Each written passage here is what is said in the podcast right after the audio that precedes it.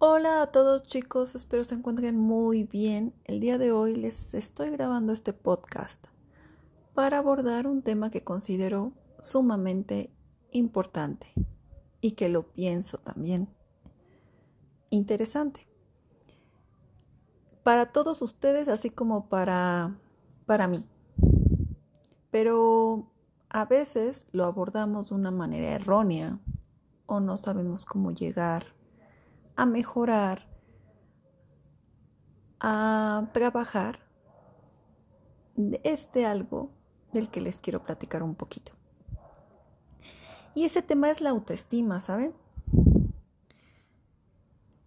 A lo que voy y quiero decir en pocas palabras es que la autoestima es fundamental para todos nosotros. Tener una autoestima sana es necesario para realizar todas las tareas que deseamos.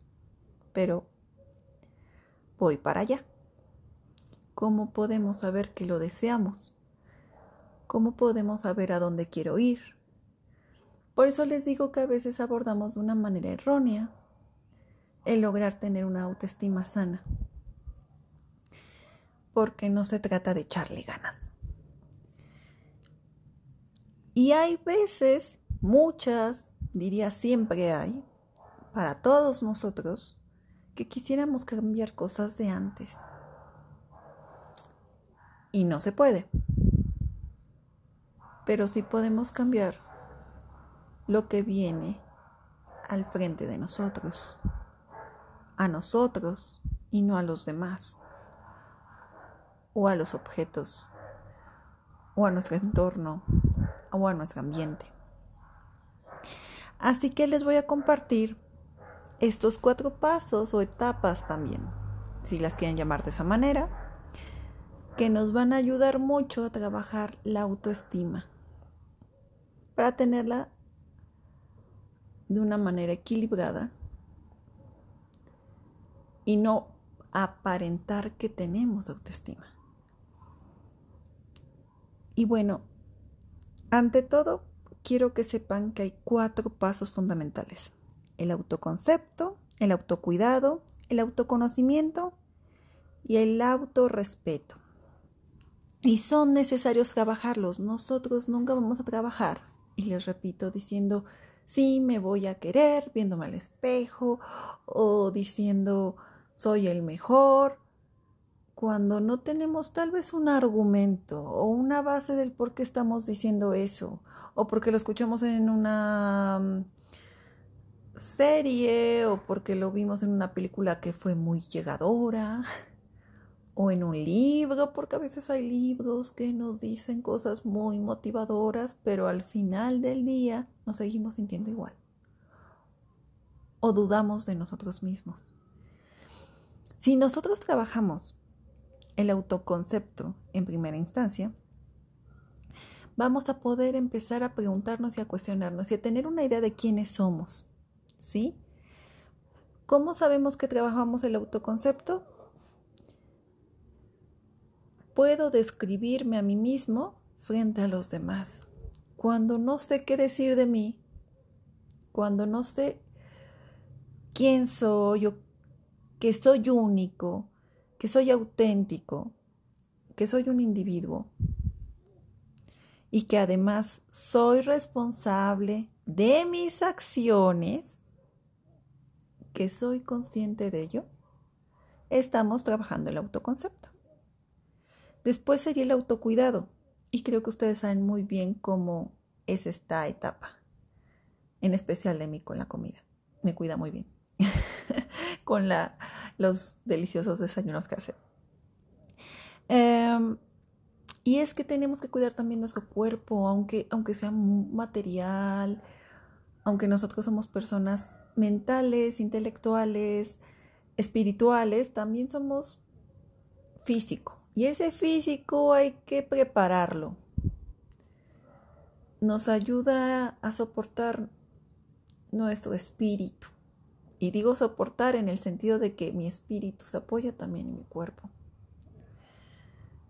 Por lo tanto, hay que hacer ejercicio aunque no nos guste. Hay muchas clases de actividades, desde nadar que nos ayuda a la inspiración, a respirar, a controlar el ritmo, como la danza, con el corazón. El gimnasio también, ¿no? Los músculos, la fortaleza. Pero también la alimentación, es lo que les comentaba. Y también algunos ejercicios o prácticas o actividades mentales y yo diría hasta espirituales como las artes. No porque sea más de arte les digo esto, pero hay muchas artes que yo no domino y que yo sé que les atraen y que pueden trabajarlas. De esa manera me estoy queriendo, aunque pareciera que no me lo digo, pero significa que me estoy cuidando. Me estoy dando el tiempo para tratarme de una forma, para preservarme y entonces poder decir o sentir que sí me doy tiempo o calidad de vida. Después iríamos al autoconocimiento. Y aquí es un poquito, podría confundirse al, al autoconcepto, pero es que yo reconozca realmente mis habilidades, mi tipo de inteligencia, mi personalidad. ¿Y esto de qué me ayuda? A sentirme segura de lo que sí puedo hacer. Y de lo que voy a hacer, aunque sé que me cueste trabajo. Pero ya estoy segura Sé que lo voy a intentar, que va a ser una nueva experiencia, cuando a veces son cosas que no domino, pero que está bien, porque estoy consciente que no lo he hecho. Por lo tanto, me voy a la sorpresa. Voy a disfrutarlo. Porque me conozco. Y finalmente el autorrespeto.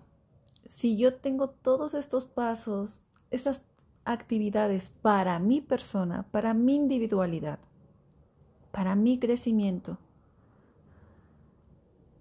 voy a poder valorarme internamente y también mostrar ese respeto que quiero ante los demás. Porque voy a reconocer lo que no me gusta, el cómo no me gusta que me traten y voy a poder alzar la voz. En el sentido de alzar la voz me refiero a decirlo.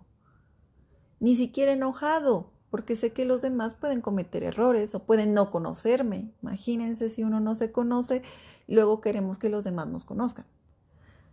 Pero para eso tenemos la voz. Recuerden que el que no habla, Dios no lo escucha. Y si ustedes se conocen, las demás personas van a poder tener la oportunidad de conocerlos, de respetarlos, de quererlos y de admirarlos, porque ustedes son importantes. Son unas personas grandiosas. Y bueno, esto sería todo chicos. Espero se encuentren muy bien y nos vemos en la escuela.